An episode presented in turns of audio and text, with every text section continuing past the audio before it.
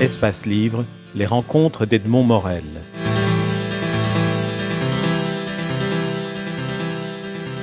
Rencontre avec Knobel deuxième partie.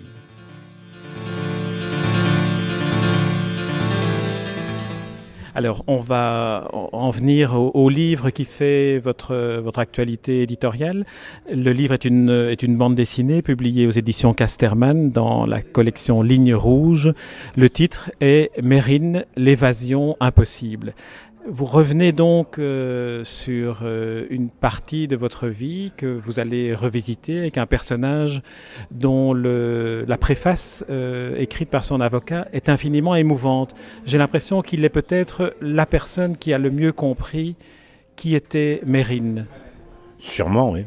La, préface de, de maître Jean-Louis Pelletier est c'est remarquablement écrit c'est une plaidoirie post-mortem, c'est euh, c'est plus l'avocat, lui c'est un écrivain. Moi je ne dirais pas, euh, quand on me dit je suis écrivain, euh, vous savez, il y a des dégâts collatéraux suite aux longues années de prison, perte de la mémoire, difficulté d'élocution, difficile d'imprimer les choses du quotidien, tout me pèse quoi. Et et je, préfère rester euh, quelqu'un qui dit le, bon, euh, même si le texte de Jean-Louis Petit est un texte d'écrivain, euh, moi je ne, peux pas intégrer le monde des écrivains. C'est tellement des gens qui sont nombrilaires, qui sont prétentieux, qui sont commerciaux, qui font des produits alors moi, j'ai mes petits voleurs de poules, je, comme, comme ça, je, je lis pas mal de bouquins avant d'écrire. Je vole des mots, je les mets sur ma table, et une fois que j'ai repris le langage, hop, je balance, je bricole, quoi. Je fais un bouquin. C'est pour ça, je pense que le mot écrivain, c'est, c'est à la portée de tout le monde. Être écrivain, ça veut dire avoir le pouvoir. Avoir le pouvoir, c'est faire illusion de savoir, et on sait très bien que les gens qui ont le pouvoir n'ont pas le savoir, quoi.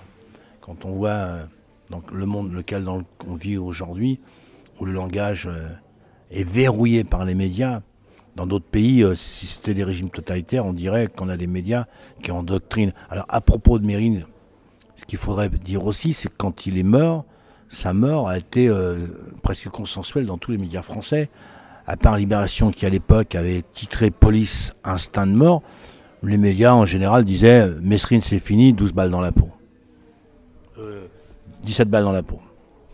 C'est ce que dit Jean-Louis Pelletier d'ailleurs à la, à la fin de, de cette préface, qui, qui est une, une, belle ouverture pour votre livre. Et il dit la danse du scalp du policier vainqueur, le cadavre exposé plusieurs heures sur la place publique, la voiture criblée pour échafaud. Manque l'écriteau, mort au champ d'honneur, mort au champ d'horreur. Ah bah oui, c'est un, voilà, euh, c'est un texte d'écrivain. Mais comme je pense quand même, malgré mon côté un peu cabot, que je, que je dois avoir quelques, quelques, euh, un regard sur l'écriture. Je pense que je peux dire que Pelletier est un grand bonhomme. Alors, votre livre est une bande dessinée. Euh, Est-ce que c'est vous qui avez choisi euh, de raconter Mérine sous cette forme-là? Parce que je l'ai vécu et parce que c'est la partie méconnue de Jacques Mérine. Et euh, j'avais envie de faire découvrir au public, au lecteur, la, la vie qui, qui, fut celle de, de Jacques Mérine en prison. En, ma compagnie euh, en, la compagnie de, de, Taleb et comment euh, on, a donc fondé le syndicat des évadés qui a abouti à l'évasion de la santé qui n'a rien à voir avec tout ce qui a été dit ou écrit à l'époque. Là, on a fait, le, j'ai fait le, modus operandi visuel. On voit comment ça s'est passé réellement. Et puis, euh, évidemment, ça n'a pas été simple pour moi de retourner là-bas en prison par, par souvenir interposé. Mais euh, j'ai traîné avec moi mon dessinateur et euh, on s'est un petit peu incarcérés tous les deux. C'était souvent conflictuel, conflictuel, mais dans l'intérêt de cette BD, quoi.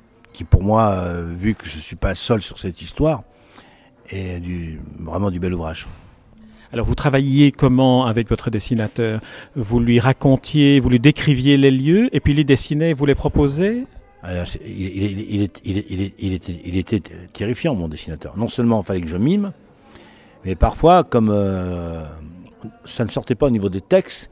Je ne peux pas le ici parce qu'on est en endroit. Euh, il fallait hurler. Il fallait que je rejoue devant lui. Il fallait que je, refasse les aboiements des matons.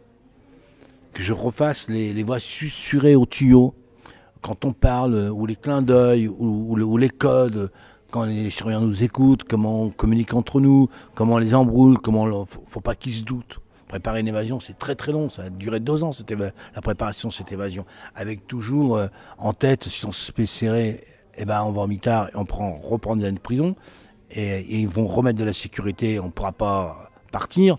Donc il faut absolument réussir, il faut absolument tout verrouiller et, s'endormir avec ça. Et quand les choses arrivent, on n'y croit pas nous-mêmes, on dit mais là c'est bon, là, ça peut le faire. Et là, il y a une bouffée. Euh, il y a le grand, souffle de la liberté qui, qui passe dans nos poumons et il faut montrer au maton qu'on est désespéré alors qu'on est rayonnant d'espoir intérieurement.